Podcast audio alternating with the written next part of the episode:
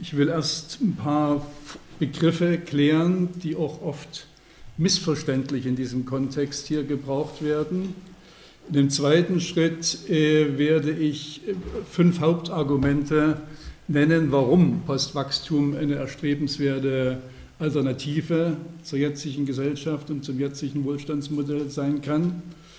Äh, in dem dritten Schritt werde ich nur kurz andeuten, welche Prinzipien, Konturen, Grundelemente in eine Postwachstumsgesellschaft auszeichnen könnte, nur um anzudeuten, wie tief eigentlich und umfassend der Einschnitt ist, wenn wir von Übergang zur äh, Postwachstumsgesellschaft sprechen. Und das ist dann der vierte und zeitlich auch der umfangreichste Schwerpunkt. Die Frage, äh, wie kommen wir vom Hier und heute äh, zu einer Richtungsänderung äh, zugunsten von äh, Postwachstum, welche Übergänge, welche politisch ähm, geförderten Brückenübergänge sind denkbar, welche Akteure spielen dabei eine Rolle. Also zunächst ähm, für die anwesenden äh, Nicht-Ökonomen, also wenn wir von Wachstum, dann meinen wir das Wirtschaftswachstum, das wiederum der in Geldeinheiten, also monetär erfasste, inflationsbereinigte Zuwachs der Wertschöpfung im Jahresvergleich auf volkswirtschaftlicher Ebene als, als BIP-Zuwachs erfasst, ist, ähm, hat immer jeder Euro zusätzlich oder jeder Dollar zusätzlich hat immer einen mehr oder weniger großen ökologischen Rucksack, auch wenn es nur reines Gehalt ist, also über die Konsumptionsprozesse.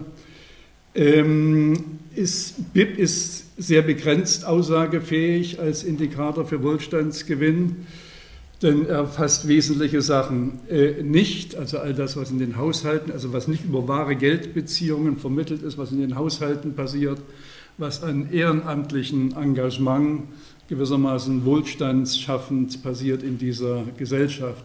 Andererseits gehen, wie wir wissen, ins BIP äh, auch die ganzen äh, Kollateralschäden des Gesellschaftssystems ein oder auch Unfälle, Nebenfolgen und so weiter, die also weiß Gott nicht äh, wohlstandssteigernd sind. Aber es gilt als materielle Grundlage der Wohlstandssteigerung und hat eine wichtige Funktion in diesen kapitalistischen äh, Gesellschaften. Äh, wir wissen alle, äh, deswegen der Ausdruck Fahrradstabilität ohne Wachstum die Gefahr der Rezession, also der Rezessionsspirale, aber mit Wachstum und deswegen der Ausdruck Wachstumsdilemma, in die ökologischen Risiken, von anderen Risiken äh, ganz ähm, äh, zu schweigen. Wachstum äh, dämpft Verteilungskonflikte. Es ist einfacher, wie alle Gewerkschafter wissen, Zuwächse zu verteilen, die nach eingespielten Ritualen, Produktivitätszuwachs und so weiter dann auch mit Kämpfen verteilt werden, als aus der Substanz, also ohne Wachstum, äh, Verteilungskämpfe äh, zu ähm, führen. Ähm, das Wachstumsparadigma und der Wachstumsglaube sind bei allen Problemen ungebrochen. Äh, das Wachstumsparadigma, da gibt es interessante Arbeit von Matthias Schmelzer, das ist in den 50er Jahren von der OECD oder von Vorläuferorganisation der OECD ins Leben gerufen, damals auch direkt als eine Strategie in der Systemauseinandersetzung. Da wurden direkt auch auf amerikanischen Vorschlag Wachstumsraten äh, für die Dekaden jeweils ähm, äh, geplant. Auf der östlichen Seite wurden dann entsprechende äh, entsprechende Tonnenideologie. Nicht? Also gut, das wissen die Älteren hier nicht, wer wen überholt in der Stahlproduktion und so weiter. Ähm, aber wie gesagt, äh, Wachstum ist also eine ganz zentrale Legitimation und wenn man sich so auch die Reden der Politiker ansieht, eigentlich immer die, die Letztbegründung für neoliberale ähm, Politik. Nicht? Also immer, wir müssen Wettbewerbsfähigkeit stärken, brauchen Wachstum, um Arbeitsplätze sichern, um Wohlstand zu steigern und so weiter und so fort. Und dieses Wachstumsparadigma geht also von der ewigen Fortsetzbarkeit von Wachstum aus. Und genau hier setzt also die Wachstumskritik an. Sie zielt eben auf die Delegitimation der Wachstumsideologie. Das heißt nicht erfüllter oder überhaupt nicht erfüllbarer Verheißungen und der verdrängten Risiken fortgesetzten Wachstums.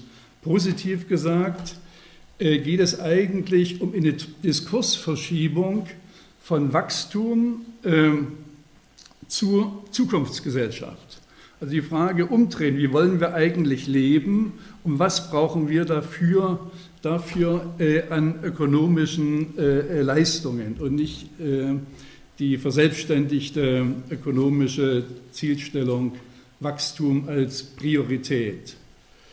Äh, die Wachstumkritik ist thematisch, weltanschaulich, theoretisch weit gefächert und sie erlebt äh, seit insbesondere seit der äh, multiplen Krise 2007, 2008, aber es hat eigentlich schon früher eingesetzt.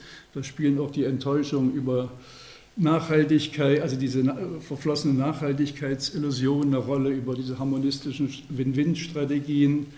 Ähm, also diese Renaissance, aber massiv äh, mit der Krise von 2007, 2008 ähm, und auch geht bis in konservative Kreise hinein, Wachstumskritik. Und äh, es gibt Ansätze einer Postwachstumsbewegung. Es gibt eine ziemlich umfangreiche Postwachstumsszene, die also drei, über 3000 Leute zu Konferenzen zusammenbringt, was man unter einem anderen Thema wahrscheinlich kaum schafft. Und es gibt Ansätze einer äh, Bewegung. Aber das Neue ist unter anderem besteht darin, dass also die Wachstumskritik nicht nur kritisiert, sondern es geht auch um Alternativen. Alternativen im gesellschaftlichen und was viele junge Leute vor allen Dingen auch motiviert, damit zu machen, äh, die suchen auch nach einer persönlichen Alternative in dieser äh, Gesellschaft. Ähm, und diese Alternative heißt eben nicht, wie oft äh, der Wachstumskritik unterstellt wird, um sie dann leicht kritisieren zu können. Habe ich jetzt schon weiter? Ah nee, pardon, ich muss hier, ich bin nicht so ein, jetzt haben wir es. Sind schon zwei Schritte weiter hier, ja. Pardon, muss ab und zu mal hier drauf drücken. Schneller als. ja, ja.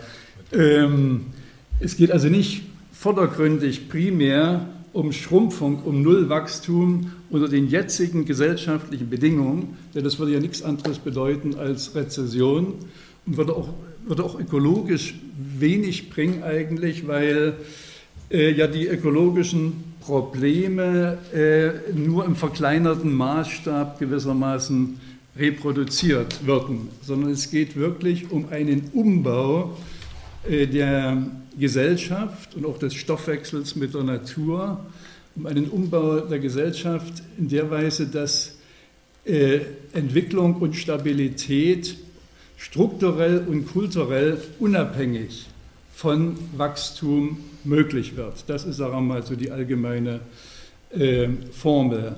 Und die, äh, sagen wir mal, die normative Zielstellung könnte man beschreiben, Wohlstand und gutes Leben, also ein gutes Leben für alle, global und ökologisch nachhaltig.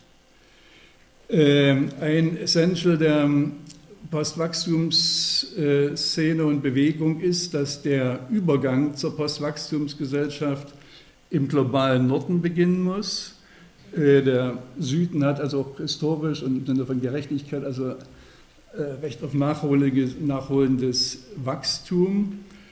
Ähm, muss im Norden beginnen, das kann man mehrfach begründen mit ähm, ökologischer Gerechtigkeit, also was wir seit hier im Norden und äh, seit der industriellen Revolution in, in, in, die gepustet haben, allein an Treibhausgasen. Nicht? Das ist nicht vergleichbar mit dem, was jetzt der Süden macht, obwohl das absolut sich annähernd, aber wenn man das historisch kumulativ betrachtet, dann äh, ist das im Grund hier stärker und zunächst zu reduzieren, jetzt mal ökologisch gesehen. Der muss auch deshalb im Norden beginnen, weil die äh, die Sogwirkung, die Vorbildwirkung vor allen Dingen für die globale Mittelklasse, auch in den Schwellen- und Entwicklungsländern, da ist dieses, dieses westliche Wohlstandsmodell, das strahlt in alle Winkel dieser Welt und dort muss gewissermaßen die Veränderung äh, beginnen. Und ein dritter Grund, weshalb das im Norden beginnen muss, ist natürlich, dass die äh, Folgen unseres Wohlstands, auch das, das was wir an Wohlstandsmitteln vom Süden ähm, importieren, ähm, die Folgen im Süden, also der Extraktivismus, die ganzen äh, Bergbaugeschichten und so weiter und auch die ausgelagerte äh, Massenkonsumgüterindustrie, nicht? das ist, die, liegt die Ursache hier. Äh, in diesem Kontext, wenn es um Transformationsperspektive Postwachstum geht, wird Wachstum oft in einem sehr umfassenden Sinne gebraucht als zusammenfassender Begriff, als Synonym für die Dynamisierungsimperative kapitalistisch moderner Gesellschaften, also Beschleunigung, Innovation, Expansion und auch äh, Externalisierung. Soweit einige einführende Bemerkungen, um Missverständnisse zu vermeiden. Ich komme zum zweiten. Äh, jawohl. Zum zweiten Schwerpunkt, ähm, die Hauptgründe.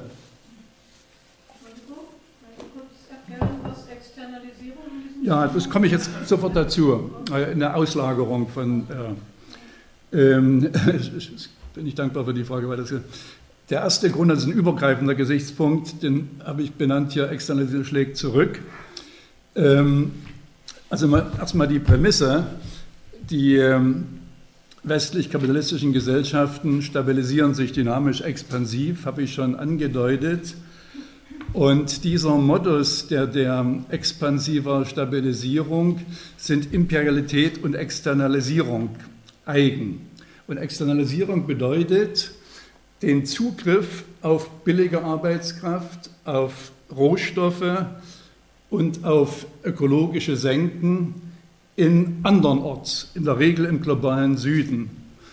Und diese Auslagerung oder diese, ja, nennen wir es mal Auslagerung der Nebenfolgen äh, wird in der Regel hier verdrängt. Nicht? Also es wird nicht äh, wahrgenommen, auch wenn man über Gerechtigkeit äh, spricht. Hier wird immer das Bezugssystem, äh, wie sind die Spitzen hier und da, aber dieses, diese andere Dimension des globalen Südens ähm, wird oft vergessen. Deswegen Lessenich hat ein interessantes Buch geschrieben, die Externalisierungsgesellschaft, wo er diese Prozesse der Auslagerung ähm, und des äh, Heranziehens von Reichtümern nach den Norden, seit 500 Jahren, seit dem Kolonialismus ist das ja so, nicht? Also, dass das hier, die Reichtümer landen hier und der Dreckmüll landet im, und, und die billigen Arbeitskräfte kommen aus dem Süden. Und es geht eben nicht nur wie in der Nachhaltigkeitsdebatte um, dass wir auf Kosten künftiger Generationen leben, das wurde ja in der Nachhaltigkeit sehr betont, sondern Lessenich schreibt eben, wir leben über die Verhältnisse anderer, real lebender Menschen in anderen Teilen der Welt. Wie gesagt, Stichpunkte, Stichworte Bergbau, Textil, billige Textilindustrie, siehe Bangladesch, die Unfälle, Massenkonsumgüter, Müll und so weiter. Das ist, und das, die neue Situation, und das ist vielleicht sogar epochal neu, besteht eben darin, dass das nicht mehr ganz so einfach funktioniert wie in der Vergangenheit, sondern eben die Externalisierung schlägt zurück, vor allem über zwei Prozesse. Einerseits über den Klimawandel, das ist ja schon ähm, seit längerem äh, diskutiert, aber vor allen Dingen äh, über die ähm, globale Süd-Nord-Ungleichheitsmigration ähm, kehren gewissermaßen die verdrängten Folgen dieser Auslagerung in die Metropolen zu uns äh, zurück. Also was die Ungleichheitsmigration anbelangt, da bringt auch Lessenich interessante Zahlen. Also durch Migration ähm, Richtung USA, Richtung äh, Westeuropa sind Statusgewinne zu erzielen, die die Personen im eigenen Land nie erzielen. Also er bringt zum Beispiel ein Beispiel von, äh, ich glaube, Guatemala. Wenn man dort zur Oberschicht gehört, also man das sag mal, drittelt seine Gesellschaft nach Einkommen zur Oberschicht gehört. Man schafft, da gibt es ja diese Züge, da schafft in Richtung USA, landet im, unten, im unteren Bereich in USA, hat man trotzdem noch einen enormen Statusgewinn. Nicht? Also da, viele, da bringt da viele andere Beispiele, ich kann das hier nicht äh, vertiefen. Und, das, äh, und, und diese dieses Zurückschlagen eben zum Beispiel über äh, Migrationsprozesse lösen eben über politische Reaktion hierzulande äh, sehr problematische Entwicklungen oder können sehr problematische Entwicklungen auslösen, die also die, die zivilisatorischen Errungenschaften des Westens, die so hochhalten und die auch zum, wirklich äh, zum Teil erhaltenswert sind, gefährden, also über rechte Entwicklung und so weiter. Und das ist wahrscheinlich eine neue Situation. Das, ein zweiter Hauptgrund, da mache ich es ganz, den, den ich, der setzt sich als bekannt voraus, sind ökologische. Ja, pardon, ich muss ja, ich bin sind zunehmend die ökologischen Risiken, was ja meistens im Vordergrund steht äh, bei Wachstumskritik oder bei der Wahrnehmung der Wachstumskritik. Ähm, ich will die jetzt nicht näher ausführen, aber die Mainstream-Antwort ist in der Regel grünes Wachstum.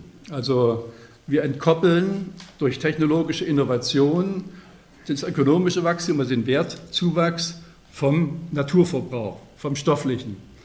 Ähm, das funktioniert bis jetzt überhaupt nicht.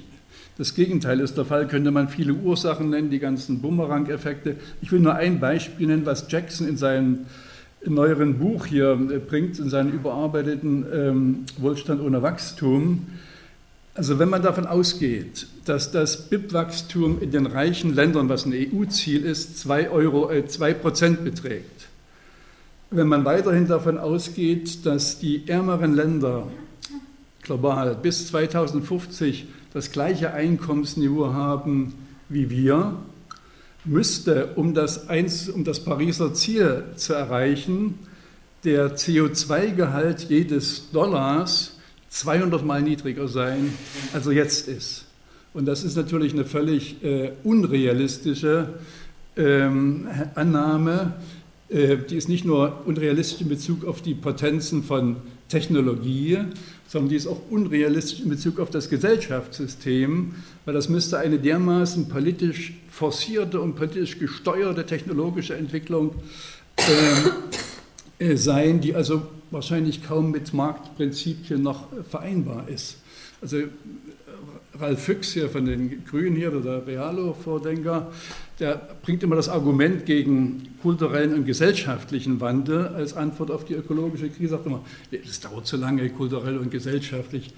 Technologie, das ist es, das kann der Kapitalismus, hier kommunistisches Manifest, hier nicht, also die revolutionäre Rolle der Bourgeoisie und so weiter, alles umzukrempeln.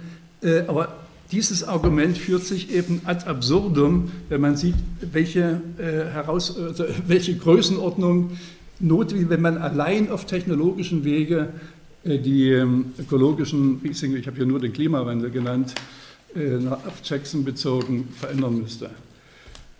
Drittes wichtiges Argument, äh, äh also das, das, ist unökonomisch eigentlich weiter zu wachsen. Also ich rede immer von den entwickelten Ländern, nicht? Das ist, äh, ähm, der Grenznutzen nimmt ab. Die, also der Daly und Kopp, die haben so einen äh, echten Fortschrittsindikator gebildet, äh, wo also auch die ähm, Kosten des Wachstums, ökologischen Kosten, auch vor allen Dingen auch Unfälle und dergleichen, alles mit enthalten sind.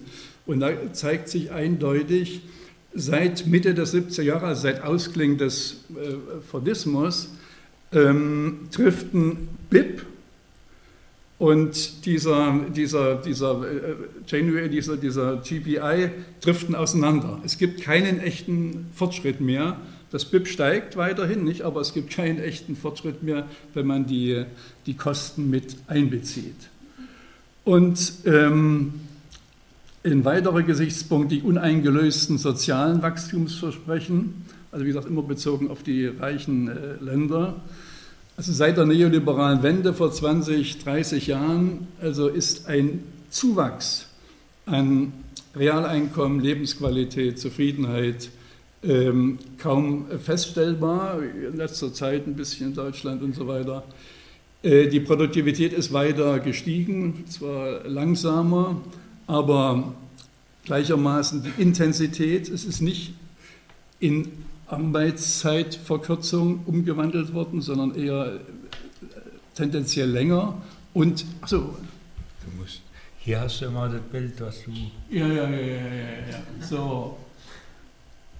Jetzt bin ich wieder so weit, pardon.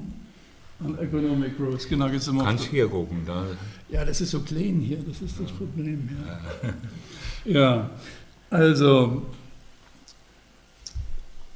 das ist nicht mehr feststellbar, also ein, ein wirklicher Zuwachs an, an, Qualität und das Versprechen des Durchsickerns äh, von oben nicht, nach, nach unten, also von den oberen Schichten nach unten, findet nicht statt. Wir alle wissen, dass die Ungleichheit ähm, zugenommen hat. Äh, und, für die, ähm, und die Gefahr, dass wenn Wachstum unter 1,5 Prozent äh, sinkt, dass dann Arbeitslosigkeit und so weiter, gibt es ja auch das Instrument der Arbeitszeit äh. Also wir haben wirklich eine paradoxe Situation. Je reicher, je produktiver diese Gesellschaft werden, desto länger, intensiver wird gearbeitet. Vor allen Dingen, das haben ja, gibt es verschiedene internationale Studien festgelegt haben, in Ländern, wo die größte Ungleichheit herrscht, äh, wird am längsten gearbeitet. Der Grund ist, das mithalten können, mithalten wollen. Nicht, das ist freiwillig, also arbeiten die freiwillig, freiwillig länger. Ja, jetzt, das muss ich jetzt schon mal ein bisschen weglassen. Gibt es interessante internationale Vergleichsstudien, Wilkinson und Pickett und so weiter. Die, also die Quintessenz kann man zusammenfassen. Also wenn im globalen Maßstab gesehen Wachstum, wenn wir jetzt mal von der ökologischen Frage abstrahieren, Wachstum überhaupt einen sozialen Sinn hat, dann nur, wenn es global gesehen den Ärmsten und innerhalb der entwickelten Länder den Armen zugute käme. Dann hat es Sinn. Ansonsten gibt es nur eine Korrelation zwischen Lebensqualität und Ungleichheit in den Ländern. Nicht? Das ist eine ganz tolle Studie von Wilkinson und Pickett, 2010 in Deutsch erschienen. Also nehmen wir mal USA, Brasilien, sehr große Ungleichheiten. Gleicher die nordischen Länder, Deutschland liegt nicht mehr ganz da in, in der Nähe. Ähm, und die haben das nach verschiedensten Indikatoren der Lebensqualität analysiert. Äh, Lebenszufriedenheit, Kriminalität, Lebenserwartung, also eine ganze Batterie. Und es zeigt sich, äh, nicht der BIP-Zuwachs ist entscheidend, sondern das Maß der Ungleichheit. Deswegen kann man auch sagen, ähm, Wachstum ist eine Ersatzlösung für soziale Angleichung eigentlich. Und es gibt ein letztes und fünften, äh, ein, weiteres Argument äh, gegen ähm, ähm, Fortsetzung von Wachstum und für ein Nachdenken über Postwachstum. Das ist die säkulare Stagnation. Ich sehe gerade Norbert Reuter hier, der hat einen interessanten Artikel dazu geschrieben. Also es gibt also Unabhängig jetzt von der sozialen Sinnfrage gibt es also, wenn man das im Dekadenvergleich äh, sich anschaut, sinkende Wachstumsraten, auch sinkende Produktivitätsraten, was unterschiedlich erklärt werden kann. Er erklärt es mit einem sektoralen Wandel zugunsten von äh, Dienstleistungen und so weiter. Aber unabhängig davon, was die Ursachen sind, ist das auch eine ernstzunehmende Entwicklung, was ich schon sagte, wenn, die, wenn das gegen Null ginge, nicht, dann hätte das ziemliche Folgen für die Rauheit und Härte von Verteilungskämpfen. Ja.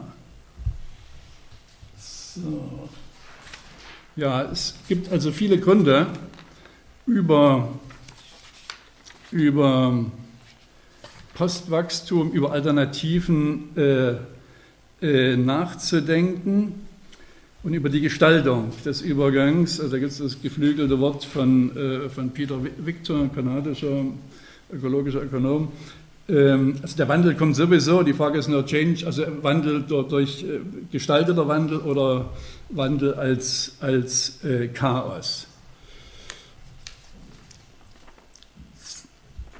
So, das führt mich zum nächsten Schwerpunkt äh, über den Inhalt, zum Inhalt dieses Wandels. Da muss ich mich auch, oh, das ist gar nichts jetzt. So, Konturen in der der Lehre Wachstums. Ähm, ich habe hier fünf ähm, Punkte hier aufgeschrieben, die ich nur ganz kurz erläutern äh, möchte, um das nur anzudeuten. Der erste Punkt, äh, Marktvergesellschaftung demokratisch einhegen, geht es eigentlich darum, die in den letzten zwei, drei Jahrzehnten die neoliberal entfesselte Marktvergesellschaftung ähm, einzudämmen, die also beinhaltete, dass eine, eine Durchdringung und be eigentlich Beherrschung der verschiedensten gesellschaftlichen Bereiche, auch außerhalb der Ökonomie, durch Marktimperative, Marktkonkurrenz und dergleichen.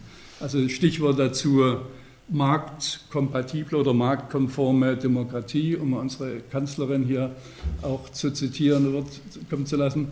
Also nicht die Demokratie gestaltet die Marktbedingungen, sondern die, umgekehrt, sie hat sich dem Markt anzupassen. Das ist ein, sinnfälliger Ausdruck. Und ein zweiter Aspekt steckt in diesem ersten Punkt drin.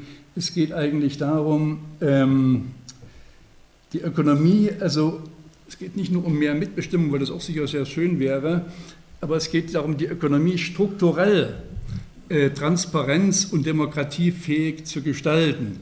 Also Stichwort Finanzmärkte, äh, Geldschöpfung, Rolle der Banken und so weiter. Zweiter Punkt, lebensdienliche Ökonomie. Das ist vor allen Dingen eine Sache, die von, den, äh, von, von der feministischen Ökonomie, also die Zweckmittelverkehrung, nicht die verselbstständigte Ökonomie aufzuheben, Gebrauchswertorientierung wieder zu stärken, die Reproduktivität der, der Ökonomie und dergleichen. Ich gehe mal ein bisschen weiter. So, ein wichtiger Punkt, da möchte ich nochmal sagen, ist Ungleichheit zu reduzieren. Äh, und zwar aus vier Gründen. Einerseits wird dadurch der Luxuskonsum eingeschränkt. Es ist nach wie vor so, dass die obersten Schichten, also auch den schlimmsten ökologischen äh, Fußabdruck äh, haben. Und es wird die Vorbildwirkung eingeschränkt, auch die globale Vorbildwirkung. Ähm, das, es wird das kapitalisierbare Einkommen beschränkt damit auch der Wachstumsdruck, weil diese Einkommensbestandteile, die nicht konsumiert werden können, äh, trotz Luxuskonsum, dass die schwirren natürlich rum und suchen sich profitable Anlagen und äh, produzieren letztendlich auch spekulative äh, Blasen. Und ein dritter Punkt ist natürlich, dass ohne die Reichen einer Gesellschaft zur Kasse zu bitten, insofern es um Reduktion bei Postwachstum geht, das ist eine notwendige vertrauensbildende Maßnahme, ohne die ein Übergang zu Postwachstum ohnehin nicht vorstellbar ist. Und letzter Punkt ist natürlich auch, verringerte Ungleichheiten können auch einen verringerten Statuskonsum und Statuskonkurrenz beinhalten. Letzter, genau, also die ähm, eine Rahmenbedingung für all das wäre, dass das, was bisher als unhinterfragter äh, Sachzwang, wo, das, wo man nicht weiter argumentieren muss, sondern Stärkung von Wachstum, das ist gewissermaßen der Punkt, äh, dass, dass, dass, dass diese Entscheidungen öffentlich, politisch in der Postwachstumsgesellschaft nach demokratisch legitimierten Verfahren abgewogen und entschieden werden äh, müssen, auch im Rahmen einer langfristigen äh, Rahmenplanung, dass marktförmige Regulation ihren Platz hat, aber in fixierten Grenzen, auch stofflich ökologisch. Deli hat hier diesen Vorschlag, dass man die wichtigsten äh, Ressourcen, die auch ökologisch am relevantesten sind, dass man dann Deckel drauf macht und äh, Innovation eben dann darin besteht, die möglichst effektiv zu nutzen. Andere schlagen vor, was die Grenzen anbelangt, äh, pro Kopf äh, Budgets für Personen äh, zu machen. Also gibt es ja schwierige Sachen mit den Flugreisen und so weiter, ähm, dass man das deckelt, dass jeder ein CO2 hat. Auch, es gibt da keine idealen Instrumente. Soweit nur ganz grob zu den, ähm, jetzt komme ich dazu, zu den Übergängen. So, nachdem wir so ein bisschen ähm, das Warum das Was, was könnte das beinhalten, so eine Postwachstum kommen wir jetzt zu der schwierigen Frage des Wie.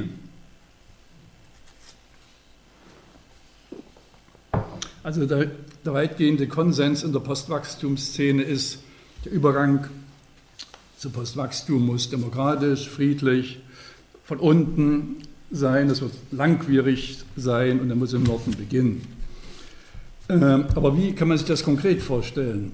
Und die ähm, dominante Vorstellung äh, in der ähm, Postwachstums- und Alternativszene ist, also indem immer mehr Menschen überzeugt werden zu Postwachstumslebensstilen, sich immer mehr solchen Initiativen, die es ja sehr viele und begrüßenswert gibt, und auch Non-Profit-Unternehmen zunehmen, entwickelt sich gewissermaßen über epidemische Aussteckung, äh, über, äh, Ansteckung, über eine ökonomische, epidemische Ansteckung nach diesem Prinzip, über Aufklärung und die guten Vorbilder, die wir da entwickeln, von unten, von der Basis her und vor allen Dingen beschleunigt durch Krisen und Katastrophen, entwickelt sich so eine Art Parallelgesellschaft, die irgendwie, also von unten her eine Parallelgesellschaft, die irgendwie mal die Oberhand bekommt und dann haben wir gewissermaßen eine Postwachstumsgesellschaft. Das ist ein bisschen vereinfacht jetzt, aber so ungefähr, also ich kenne da viele auch Diskussionen, ähm, ähm, ist so ein bisschen die ähm, Vorstellung, das ist, ist illusionär meines Erachtens, diese avantgardistische Vorstellung, denn es wird immer nur eine Minderheit sein, die in der Lage sind, gegen den, äh, gegen den Strom zu schwimmen.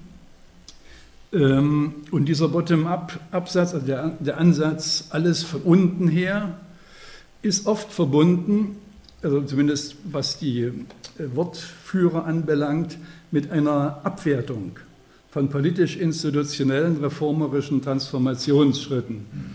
Nico Pech mal als Beispiel genommen, er sagt, ja, wir leben hier in einer Konsumentendemokratie, Politik hinkt dem Wandel hinterher, geht nicht voran. Ähm, wenn Parteien überbieten sich im, ähm, im Wettbewerb um konsumtive äh, äh, Versprechungen und wer da ausbricht, ähm, der kriegt keine Wähler und es fällt hinten runter. Ist nicht völlig falsch, aber ja. Und es gibt also, oder Barrow sagt, also wir können ohnehin nur Rettungsboote bauen für die Zeit nach dem äh, Kollaps und so weiter. Nicht? Also das ist gewissermaßen in eine, in eine starke Strömung innerhalb der Postwachstumsszene. Und ähm, ist allerdings auch nicht einfach, eine Alternative hierzu, also zu einer auf demokratischem Weg eine Hegemonie, also eine Alternative zum avantgardistischen Ansatz zu bekommen. Ich will nur drei, ich will nur ein paar äh, Dilemmata andeuten ist es noch nie gelungen, so einen tiefgreifenden Wandel friedlich und demokratisch bisher zu gestalten. Das westliche Wohlstandsmodell ist nach wie vor weltweit attraktiv, ist im Vormarsch, vor allem durch die aufsteigenden Mittelschichten in den Schwellenländern. Und ähm, wenn man sich das zwar erfreulich gewachsene, aber dennoch Häuflein von expliziten Postwachstumsprotagonisten anschaut, dann ist das natürlich keine politische äh, äh, äh Kraft, die die äh, in Alternativgesellschaft hervorbringt.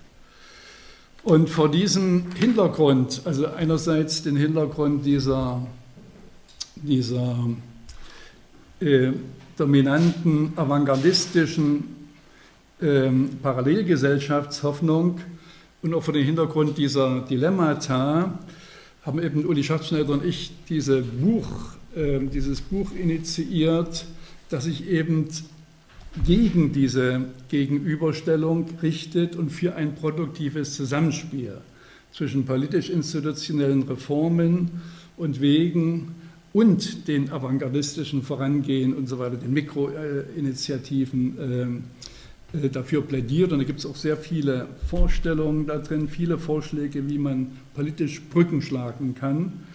Ähm, 31 Autoren. Ich kann ja mal was hier rumgehen lassen. Ich habe auch rein zufällig noch zwei Exemplare mit, die zum recht günstigen Preis hier auch äh, erworben werden können. Vielleicht jede Seite hier gleichberechtigt dienen hier. Ja.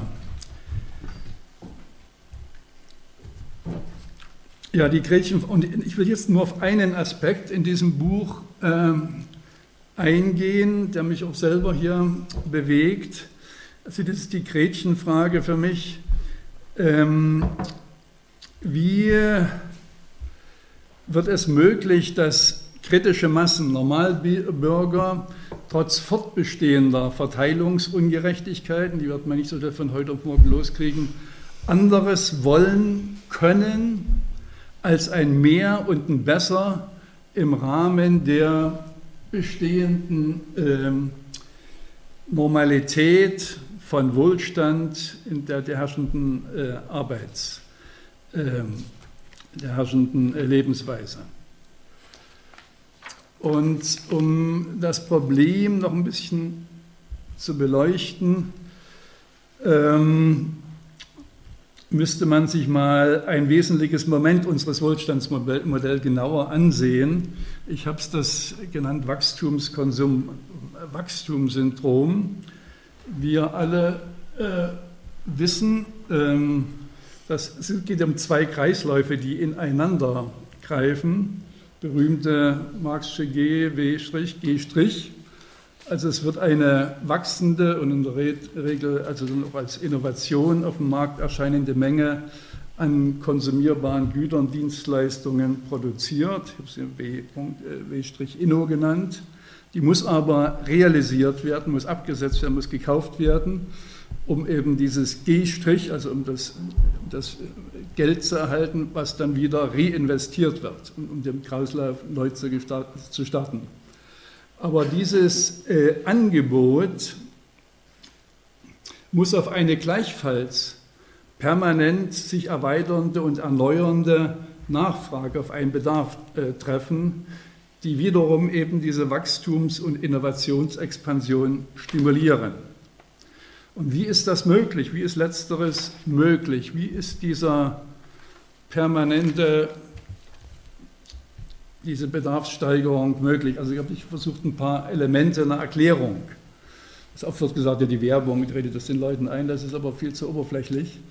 Also der erste Prozess ist die fortschreitende Arbeitsteilung und Warenproduktion, fortschreitend, also die eine bestimmte Belieferungsbedürftigkeit erzeugt. Ein Prozess, der weiter voranschreitet. Nicht? Also die, denken wir an Café to go, denken wir daran, dass das Frühstück nicht mehr zu Hause. Und jetzt wird, wir nach wie vor Leistungen aus dem Haushalt ähm, ausgelagert.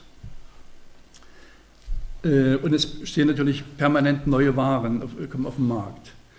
Ein zweiter ganz wesentlicher Gesichtspunkt ist, dass die äh, Subsistenzmittel, die Waren, äh, in allen, nicht aus dem Kapitalismus, in allen überlieferten Gesellschaften weit mehr sind als Geh- oder Verbrauchsmittel, sondern die sind eigentlich immer emotional, sozial aufgeladen, als Träger Symbole von Sozialem.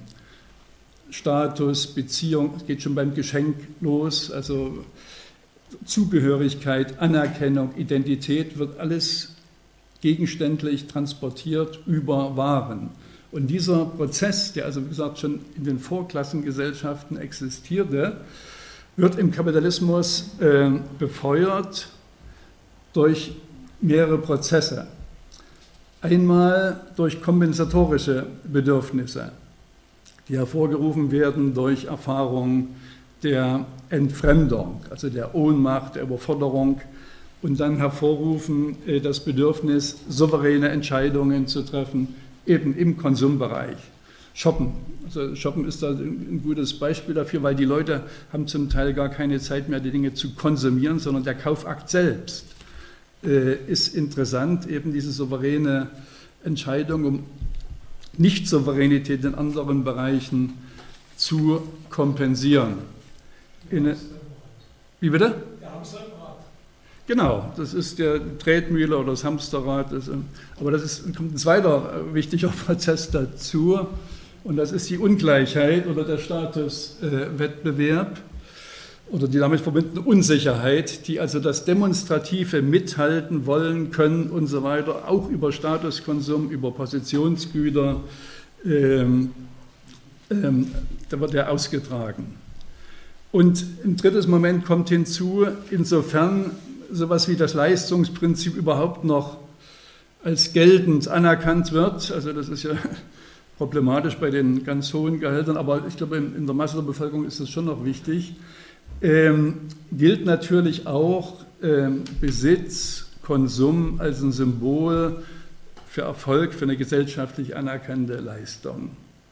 Und darin eingebaut wiederum in diese, in diese Basismechanismen sind Eigendynamiken und Selbstverstärker, Tretmühlen, Hamsterräder, also Zeitknappheit, ähm, Kauf von zeitsparenden äh, äh, Gütern, äh, Hilfsmitteln, die aber die Zeitkraft dann wieder ähm, erhöhen oder die Arbeitskraft als, als verantwortlicher äh, Selbstunternehmer, der für die eigene Reproduktion zuständig ist, führt irgendwann zum Burnout, entsteht ein neuer Markt, Beratung oder Kaufsuchtberater gibt es. Also die ganzen äh, Nebenfolgen sind wiederum ähm, Verstärker von Wachstum.